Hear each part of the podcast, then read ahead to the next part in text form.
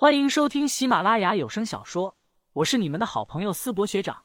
这一期我们收听的的是恐怖悬疑小说，书名《守夜人》，作者乌九，播音思博学长。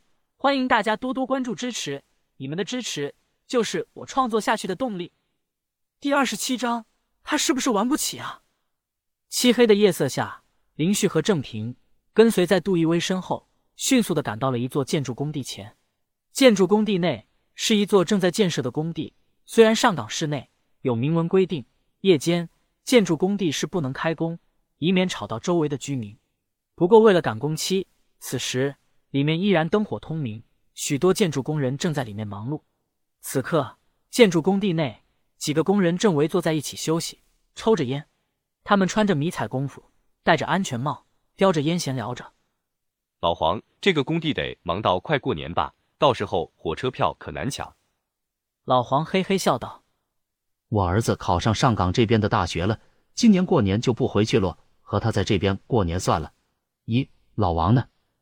其他几人朝四周看着，其中一人小声说：“好像上厕所去了吧？”老王前段时间不是查出尿毒症了吗？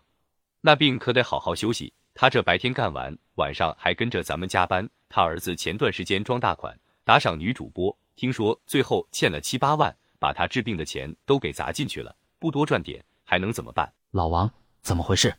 这犯病了吧？赶紧送医院！几个工友赶紧上前准备搀扶。突然，老王死死的掐住其中一人的脖子，力道极大。老王，你他妈疯了！几人想要将老王给拉开，没想到老王力气极大，几个人合力竟然也没办法将其给拉走。被掐住脖子的工人很快便睁大双眼，没有了呼吸。杀人了！杀人了！杀人了！几个工人见状，转身便跑。老王却杀意大起，准备追杀上去。就在这时，林旭、杜一威、郑平三人赶到了。三人一口气不顾保安的阻拦，冲了上来。老王此刻仿佛已经失去了理智，声音沙哑，怒吼的朝三人冲了过来。杜一威一脚将他踹飞出去。撞在了墙壁上，随后他手持长刀，狠狠的一刀刺进老王的胸口，将他控制在了墙壁上。这是人吗？林旭看着失去理智、疯狂的老王，忍不住问道。杜一威点了点头。这些怨念会钻入任何物品之中，人对于他们而言是很优质的宿主，如果发现的早，还是很好处理掉的。如果那些怨念进入妖的体内，那才是祸患无穷。说到这。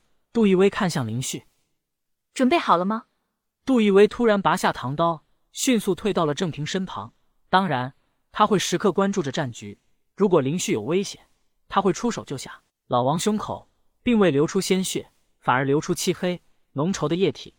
不过很快，这些液体又慢慢钻回他的身体中。老王伸展开右手，一根骨头竟然从他手掌中钻出。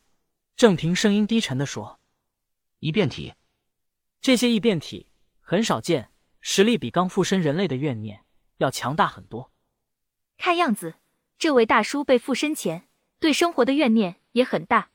杜一威双手持刀，双手搭在刀柄上，静静的说：“林旭此刻也打足了精神。天元地方律令九章，剑令所至，天兵上行。”林旭拿出一道剑符，念咒结束后，瞬间。符化为了一柄刻有复杂符咒的钢铁符剑，杜一威有些吃惊，回头看向郑平。郑平，你们上哪找的这样一个老古董啊？他用的纯粹道术。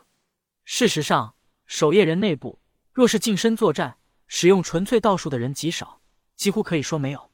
基本上都是练习各种各样的作战身法、刀法、剑诀。道术只是纯粹用于修炼法力的功法，用于战斗太笨重了。等敌人攻来，你还没画好符，恐怕便死在对方手中。就算是巫蛊之术，实战作用都要大上许多。这小子画符快得出奇。郑平解释道。杜一威皱着眉毛，并未多说。作为经常和这些怨念打交道的守夜人，清楚怨念的强大。此刻，老王已经冲到林旭面前，手中的骨头作为武器朝林旭敲来。林旭举剑便挡，砰，力道好大。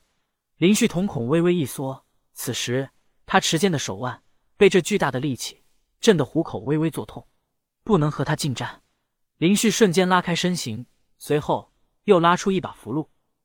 天圆地方，律令九章，恭请火君诚邀着碎。一道道直径两米的火球不断从林旭手中甩出，被怨念入体的老王四处躲避。这一颗颗巨大的火球将老王逼得丝毫不敢靠近。杜一微黑着脸，沉声说道：“这家伙体内有多少法力啊？这么浪费！”此时，林旭犹如一个炮台。站在原地，手中的符箓不要钱的撒，一个又一个术法将老王打得节节败退。郑平也擦了擦额头的汗渍，这臭小子等会法力用光了，岂不是就输了？与妖邪战斗，必须得精准控制自己体内法力的储备，不能一口气玩光的。明明是斗个妖魔，这家伙硬是完成了炸弹秀。又过了足足三分钟，林旭丝毫没有力竭的样子，反倒是被怨念缠身的老王。此刻气喘吁吁，仿佛要累得精疲力尽一样。行了，合格了。杜一威看着林旭的表现，微微皱眉。林旭的表现让杜一威也有些大开眼界。这家伙不管什么符，两秒之内就能完成，并且他法力鬼知道有多少，源源不断的使用法力轰击对面，火力压制。只是这家伙的战斗经验太次了，他是不是玩不起啊？平手吧。杜一威平静的说道。林旭此刻也微微喘气，身上带的符箓，这一口气耗了个三成，法力也用了将近三成，真是够累的。你这样打，如果有其他妖魔在，死的就会是你。杜一威慢慢将刀拿起，瞬间冲上去，突然左手抓住老王的头发，右手刀光闪过，人头被杜一威轻松摘下。